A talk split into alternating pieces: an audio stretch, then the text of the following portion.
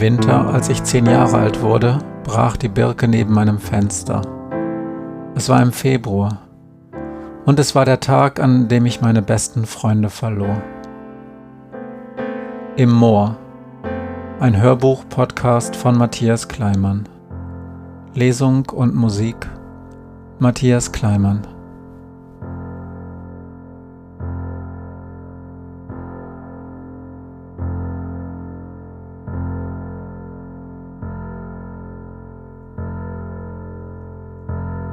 Vögel. Meine Mutter hätte wohl gesagt, das Wetter kann sich nicht entscheiden. Die Luft war kalt und feucht, der Himmel war grau und doch kam manchmal kurz die Sonne heraus. Vom Westen, der Richtung, in die wir gingen, schob sich eine dunkle Wolkenwand heran. Der Feldweg machte einen Bogen um eine große Weide herum. Zwischen ungemähtem gelbem Gras standen tiefe Wasserpfützen, die mit dünnem Eis überzogen waren. Die Wiese war wie die meisten Weiden drumherum mit Elektrodraht eingezäunt, der um dünne Stangen und alte Holzpfähle gewickelt war. Der erste Schlag war immer der schlimmste, aber Falk hatte mir gezeigt, wie man die Stromschläge aushalten konnte, indem man den Draht fest umfasste und sich in der halben Sekunde zwischen den Schlägen auf den nächsten vorbereitete. Jetzt im Winter waren die Rinder im Stall und die Stromgeneratoren ausgeschaltet. Doch auf jeder Wiese standen noch alte Tröge oder Wassertanks an den Rändern, damit die Tiere im Sommer trinken konnten. Mein Vater hatte uns mal aus seiner Kindheit erzählt, als das Bruch im Frühling und im Sommer jeden Tag voller Leute war. Frauen und Männer, die Zäune pflegten, die Tränken mit Wasser füllten und auf den Feldern arbeiteten. Jetzt war das Bruch selbst im Sommer meistens leer. Manchmal sah man einen Trecker, der Heu wendete, oder einen großen Mähdrescher, den ein Bauer für einen Tag bestellt oder gemietet hatte, um Getreide zu ernten. Viele Bauern in unserer Nachbarschaft arbeiteten tagsüber irgendwo im Landmaschinenhandel oder bei einer der großen Küchenmöbelfabriken, und sie fuhren erst spät abends auf die Felder. Mein Vater nannte sie Mondscheinbauern, und das fand ich ein tolles Wort. Schon klar, dass sie nicht wirklich Mondschein anbauten, obwohl man sowas bestimmt gut auf Ansichtskarten schreiben könnte. Die einzigen Ansichtskarten von unserer Stadt, die ich je gesehen hatte, zeigten das moderne Rathaus, die Woolworth an einer großen Kreuzung und ein paar alte Fachwerkhäuser. Da wäre ein Bild von Rottmanns rotem 140 PS Steyr im Mondschein mit einer angehängten Heupresse doch viel cooler.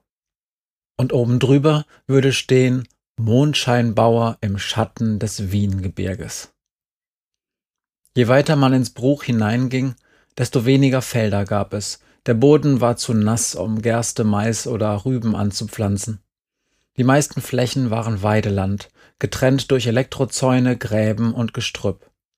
Eine dieser Wiesen gehörte unserer Familie, aber ich wusste nicht genau welche.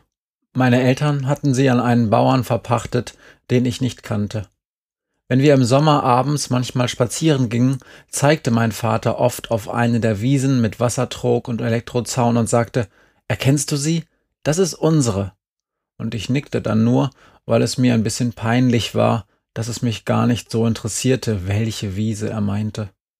Wir hatten auch noch ein schmales Feld weiter vorne im Bruch, wo meine Großeltern früher Getreide angebaut hatten.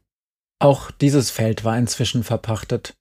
Es lag direkt an der Straße, die von unserem Haus über das Bruch führte, und es war ganz schmal, nur 19 oder 20 Treckerspuren breit. Am anderen Ende des Feldes führte ein Bach vorbei, an dem ganz alte, seltsam geschnittene Bäume standen. Sie sahen so aus wie die Bäume, die an Friedhofswegen wuchsen, mit Ästen, die immer wieder kurz geschnitten wurden, so dass die Bäume eigentlich gar keine Äste hatten, sondern dicke Holzgeschwüre. Und daraus wuchsen viele dünne Zweige, sowie Finger, die in alle Richtungen zeigten. Ich hatte keine Ahnung, warum man Bäume auf Friedhöfen so schnitt, denn ein Friedhof war ja eh schon eine traurige und graue Sache. Wenn die Bäume am Wegrand dann auch noch aussahen, als führten die Wege zum Schloss eines dunklen Herrschers, war das ziemlich gruselig. Kein Wunder, dass die alten Frauen auf dem Friedhof immer gebückt gingen und nicht nach oben schauten. Die Bäume an unserem Feld waren auch so, aber ich hatte keine Ahnung warum, denn es gab keinen Gärtner, der sie beschnitt. Der Bach dahinter war super. Er war breiter und tiefer als der am Tunnel, und im Sommer schwammen manchmal kleine Fische darin. Glenn und ich waren einmal zusammen dort gewesen im letzten Herbst, und da hatten wir das erste Mal die Idee gehabt, ein U-Boot zu bauen. Eigentlich wollten wir in den Hagebuttensträuchern neben den Gruselbäumen nach Neuntötern suchen. Ich hatte Glenn in einem Buch die Geschichte über den Neuntöter gezeigt, der seine Beute als Nahrungsvorrat an Dornen aufspießte. Früher hatten die Menschen geglaubt, er würde immer erst acht Opfer aufspießen, bevor er das neunte fraß. Doch im Buch stand, dass das nicht stimmte. Dort stand aber auch, dass Neuntöter zur Gattung der echten Würger gehörten und nicht nur Insekten aufspießten, sondern auch kleine Vögel und sogar Mäuse. Und genau das wollte Glenn unbedingt sehen. Wir fuhren mit den Rädern zu den Feldbäumen, denn so wurde das schmale Feld genannt, und wir suchten nach aufgespießten Tieren im Gestrüpp. Eigentlich wollte ich an dem Tag gar nicht mehr raus, denn es war schon 17 Uhr, als Glenn klingelte. Um kurz vor sechs fing Call Sievers im zweiten an, und das verpasste ich eigentlich nie. Doch an diesem Tag war in der Schule die Sache mit der vollgeschissenen Hose passiert. Und ich war froh, dass Glenn gekommen und nicht böse auf mich war. Als Glenn auf dem Schulhof stand und die anderen Kinder um ihn herum rannten, lachten und sich die Nase zuhielten, war es schon längst passiert. Ich konnte nicht mehr mit Glenn reden, weil die Lehrerin kam und ihn zum Hausmeisterbüro zog aber Michael aus der 4a war vorher in der Mathestunde dabei gewesen. Es ging um schriftliches Teilen an der Tafel. Unsere Klassenlehrerin gab Mathe in der 4a und Michael sagte, dass sie Glenn eigentlich nur helfen wollte, die Aufgabe an der Tafel zu lösen. Aber das war natürlich eine Lüge. Denn wie sollte das gehen? Einen, der eine Sache nicht kann, genau diese Sache vor 25 anderen machen zu lassen. 25 anderen, die die ganze Zeit denken, Mann, Pipi Kram. Oder die denken, der Idiot steht schon wieder an der Tafel. Unsere Lehrerin war mindestens 50. Die war schon ewig lange Lehrerin, die wusste das doch ganz genau. Ich stellte mir vor, was Jerry gesagt hätte. Sie hätte zu der Lehrerin was gesagt, was man echt zu keinem sagen sollte. Aber jetzt eben doch. Sie hätte, du dumme Fotze, gesagt mit du. Das war wichtig. Aber leider war Jerry in der 4a nicht dabei. Glenn war ganz alleine, stand an der Tafel und schiss sich vor Angst in die Hose. Er pinkelte sich dabei auch in die Schuhe und dann klingelte es. Unsere Pausenklingel hörte sich genauso an wie Feueralarm im Fernsehen und Glenn rannte raus aus der Klasse auf den Schulhof, weil das nun mal der einzige Weg zum Klo war. Aber da lief ihm die Pisse so aus den Schuhen, dass er stehen blieb auf dem Schulhof vor der Glastür. Genau da sah ich ihn und die Kinder um ihn herum. Eigentlich kam die Lehrerin gar nicht sofort, sondern erst nach zwei Minuten oder so, und ich hätte es noch zu Glenn geschafft, wenn ich sofort gegangen wäre. Darum war ich so froh, als er nachmittags um 17 Uhr bei uns an der Haustür klingelte. Ich glaube schon, dass er mich gesehen hatte, als ich da stand und nicht zu ihm hingelaufen bin. Aber Glenn wusste, so wie es jeder außer der dummen Fotze wusste, wie schwer es war, etwas zu schaffen, was man nicht gut kann, wenn 25 andere dabei waren. Wir suchten eine Stunde lang die Hagebutten ab, doch wir fanden keine aufgespießten Tiere und auch keine neuen Töter. Ich hatte den Kosmos Vogelführer meines Vaters eingesteckt und wir guckten in der Beschreibung nach Hinweisen, in welchen Büschen der Neuntöter seine Beute aufspießte. Glenn fand den wichtigsten Hinweis als erster. Er zeigte auf eine Landkarte mit blauen Pfeilen drauf. Sind sie vielleicht weg? fragte er. Im Text daneben stand, dass Neuntöter Zugvögel waren und sich schon im August auf den Weg nach Süden machten ins südliche Afrika. Ach deshalb, sagte Glenn. Kannst du dir das vorstellen? Die fliegen in unseren Gärten rum und sitzen im Sommer irgendwo in den Hecken auf dem Bruch und wir achten gar nicht auf sie. Wer weiß denn überhaupt, dass es sowas gibt? Ich wette, wenn ich runter in den Supermarkt gehe und die Leute frage, da weiß keiner was über die neuen Töter und ihre Wanderung nach Afrika. Machst du aber nicht, sagte ich, und Glenn nickte abwesend. Und dabei haben sie mehr von der Erde gesehen als alle hier im Dorf, sagte er. Stimmt. Hier, da steht's. Sie fliegen über das Mittelmeer an Israel vorbei und das hier müsste Ägypten sein. Da fliegen sie bestimmt am Nil entlang, weil es da immer Wasser und genug zu essen gibt. Und dann noch weiter über den Äquator und den Regenwald. Das hier sind die großen afrikanischen Seen, da liegen irgendwo auch die Victoria-Wasserfälle.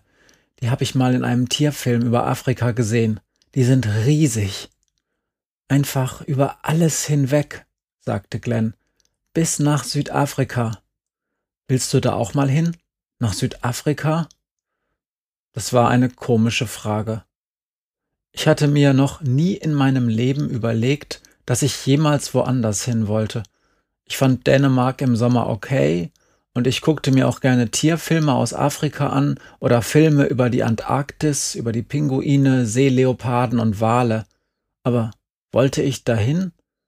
Nee, ich glaub nicht, sagte ich. Komisch, oder? sagte Glenn. Ich auch nicht. Also setzten wir uns an den Bach, beobachteten die Fische und kamen auf die Idee mit dem U-Boot. Wir hatten den Film Das Boot mal bei Eickmeyers angefangen, fanden ihn aber totlangweilig.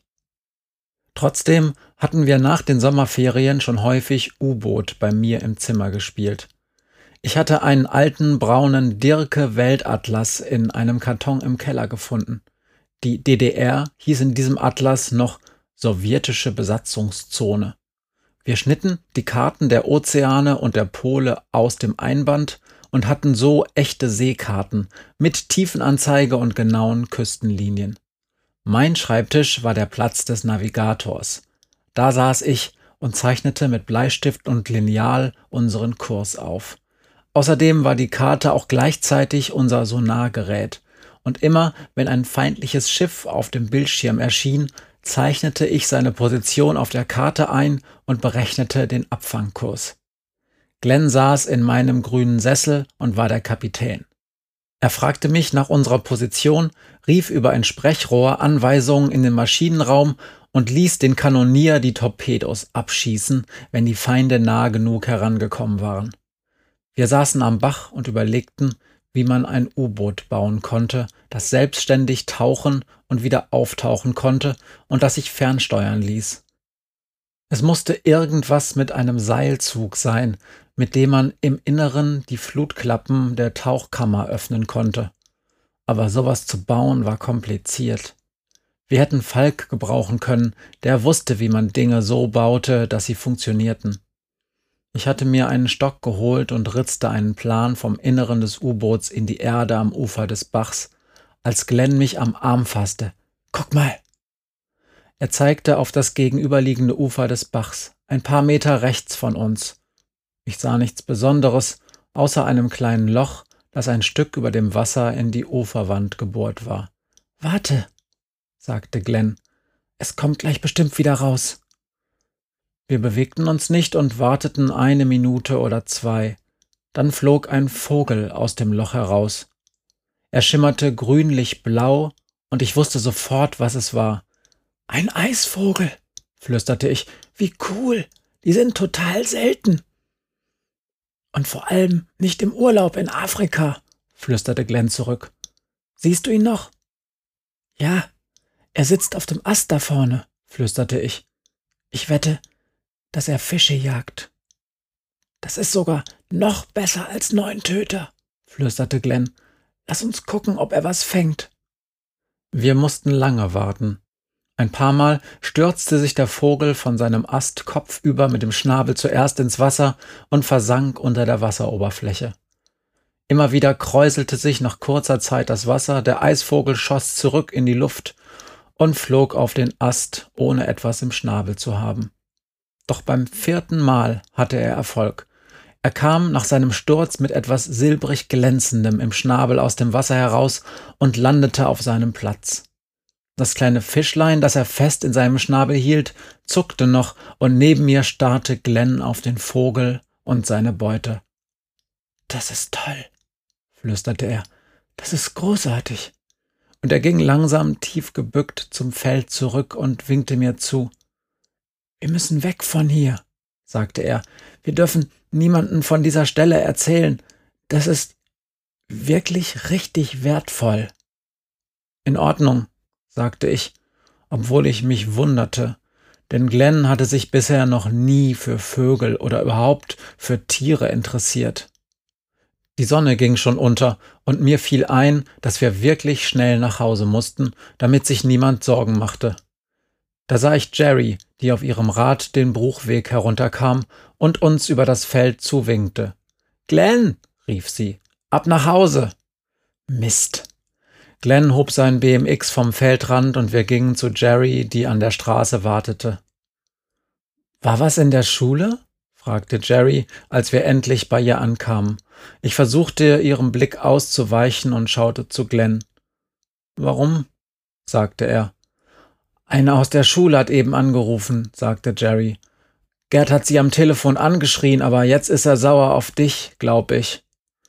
Ich hab in Mathe was nicht hingekriegt, sagte Glenn. Ach echt?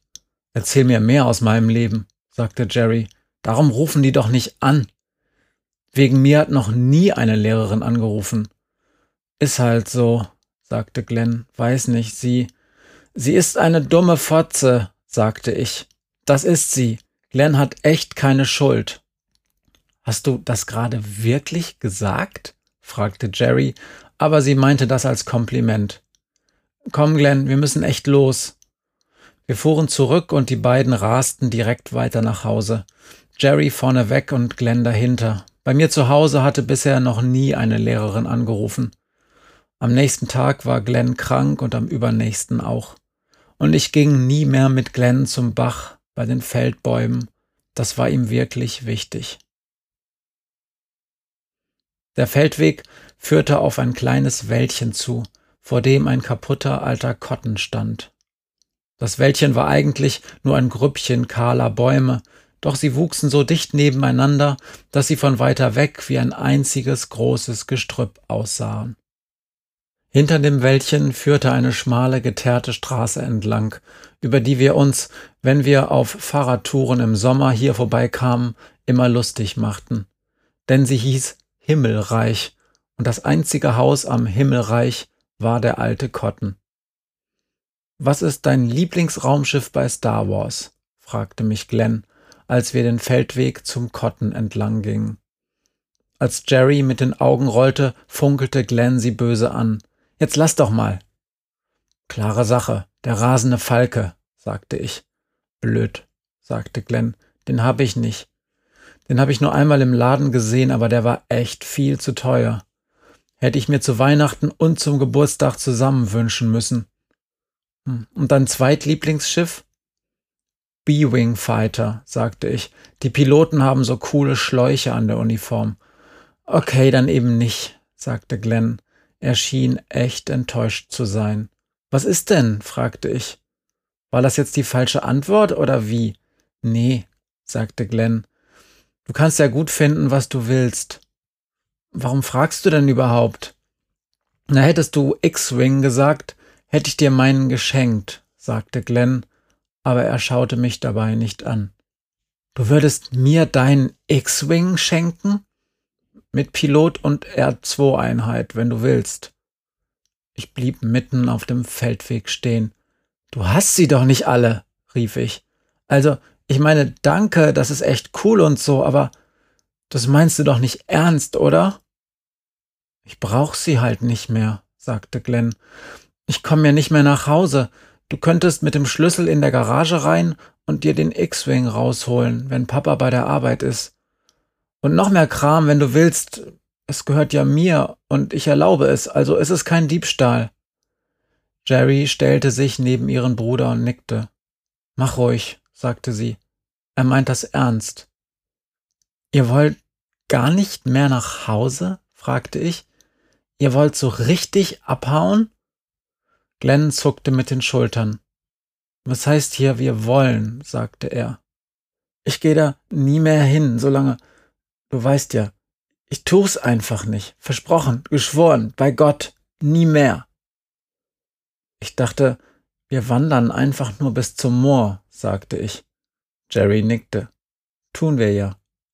Aber dann drehen wir irgendwann um und gehen zurück, sagte ich. Nein, sagte Jerry. Du drehst um und gehst zurück. Wir nicht. Ich habe es dir im Tunnel schon gesagt, Glenn kriegt das nicht hin. Und ich will's auch nicht mehr. Es ist alles kaputt. Alles. Ich sah's ja ein. Ich sah ein, dass Gerd gestern Jerry verprügelt hatte, Glenn eingesperrt und morgens dann auch Christel geschlagen hatte. Ich konnte mir nicht vorstellen, wie das war, so eine Familie zu haben, oder wie auch immer man sowas nannte. Aber es war ja trotzdem dumm. Sie hatten nichts dabei, nicht mal ihre Schulranzen hatten sie auf. Selbst ich wusste, dass es dumm war. Du kannst auch den Snowspeeder nehmen, sagte Glenn. Such dir einfach was aus. Und Christel? Was ist denn mit eurer Mama? fragte ich. Wollt ihr sie einfach zurücklassen? Glenn fiel auf den Boden, einfach so. Er hatte die Hände gar nicht mehr vors Gesicht gehalten, sondern lag einfach da und heulte.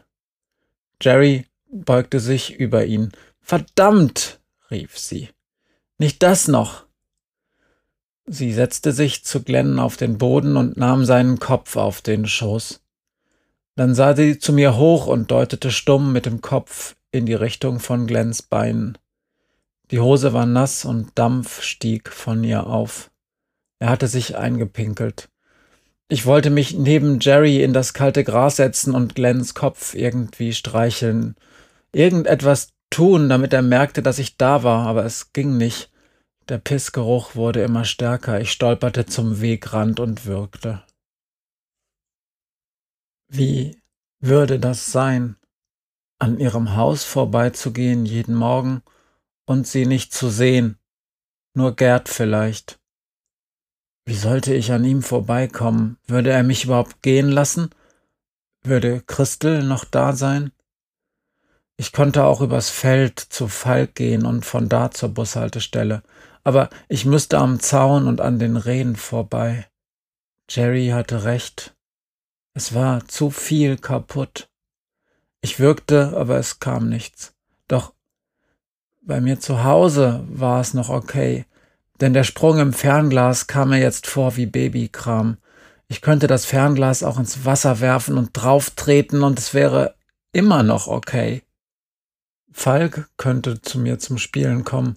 Er war nett, er hatte einen Vater, der Bogen mit uns baute, eine Mutter, die ihm immer die beste Brotbox von allen in der Klasse packte. Selbst wenn meine Mutter recht hatte und er von den Fruchtzwergen Karies kriegte. Und seine Oma backte die besten Pickert. Wir könnten weiter zusammen zu Herrn Liebrecht zum Posaunenchor gehen und Weihnachten Tochter Zion in der vollen Kirche spielen. Und am Ende, oh du Fröhliche, mit Kesselpauken und Bachtrompeten-Oberstimme. Wir hatten welche im Posaunenchor, die konnten Bachtrompete spielen. Das hörte sich echt gut an. Es würde vieles leichter sein, auch wenn ich nicht mehr Red Sonja gucken könnte oder Platoon, so wie gerade kurz vor Weihnachten, als wir irgendwann ausgeschaltet hatten, weil der Film einfach nur eklig und langweilig war. Es konnte vielleicht gar nicht anders gehen. Wie sollte Glenn es denn ins Gymnasium schaffen und dann auch noch Englisch und diesen ganzen anderen Kram lernen, der bestimmt sau schwer war? Es würde immer eine Qual sein und ich war sein Freund und müsste ihm irgendwie helfen. Alle würden es erwarten, weil ich es ja gut hatte. Ich wirkte wieder, aber es kam nichts. Die grauen Wolken waren da, sie flogen über den Kotten und über uns hinweg und es wurde wieder kälter. Mein Kopf pochte und als ich zu Glenn und Jerry guckte, winkte Jerry mich heran. Ich wirkte, und jetzt kam es. Es war bestimmt die Blaubeermarmelade vom Frühstück, keine Ahnung, aber die Kotze war schwarz. Und als ich wieder hoch zu Jerry blickte, sah ich hinter ihr das Tier, wie es kurz seinen Kopf zu mir drehte und dann in einem Loch in der Tür des Kottens verschwand. Aus dem halb verfallenen Dachstuhl des Kottens flog eine Krähe auf und flatterte davon. Ich fand den Bleistiftstummel und die Karte und begann, den alten Kotten einzuzeichnen. Es war knifflig, der Maßstab stimmte nicht. Ich zeichnete den Feldweg über den Kartenrand hinaus und setzte auf der Rückseite fort. Irgendwann sah es richtig aus. Ich erhob mich aus der Hocke, ging mit wackeligen Beinen auf Jerry zu, umrundete langsam Glenn, der immer noch am Boden lag, und setzte mich zu seinen Füßen auf den Boden. Alles klar mit dir? fragte Jerry. Geht schon. Ich fing an, Glenn die nassen Schuhe aufzubinden. Was machst du denn? rief Jerry. Wir müssen ihm die Schuhe und die Hose ausziehen, sagte ich. Aber doch nicht hier, rief Jerry, und ich nickte. Du hast recht, wir bringen ihn da rein und überlegen dann. Ins Himmelreich? fragte Jerry. Da gibt es bestimmt Ratten. Es war ein langer Winter, sagte ich. Jerry überlegte. Hast recht, sagte sie. Bestimmt sind sie lange tot oder weggelaufen. Fass mit an. Wir legten Glens Arme über unsere Schultern und hoben ihn hoch.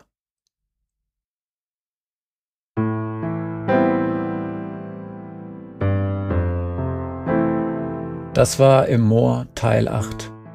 Text, Musik und Sprecher Matthias Kleimann.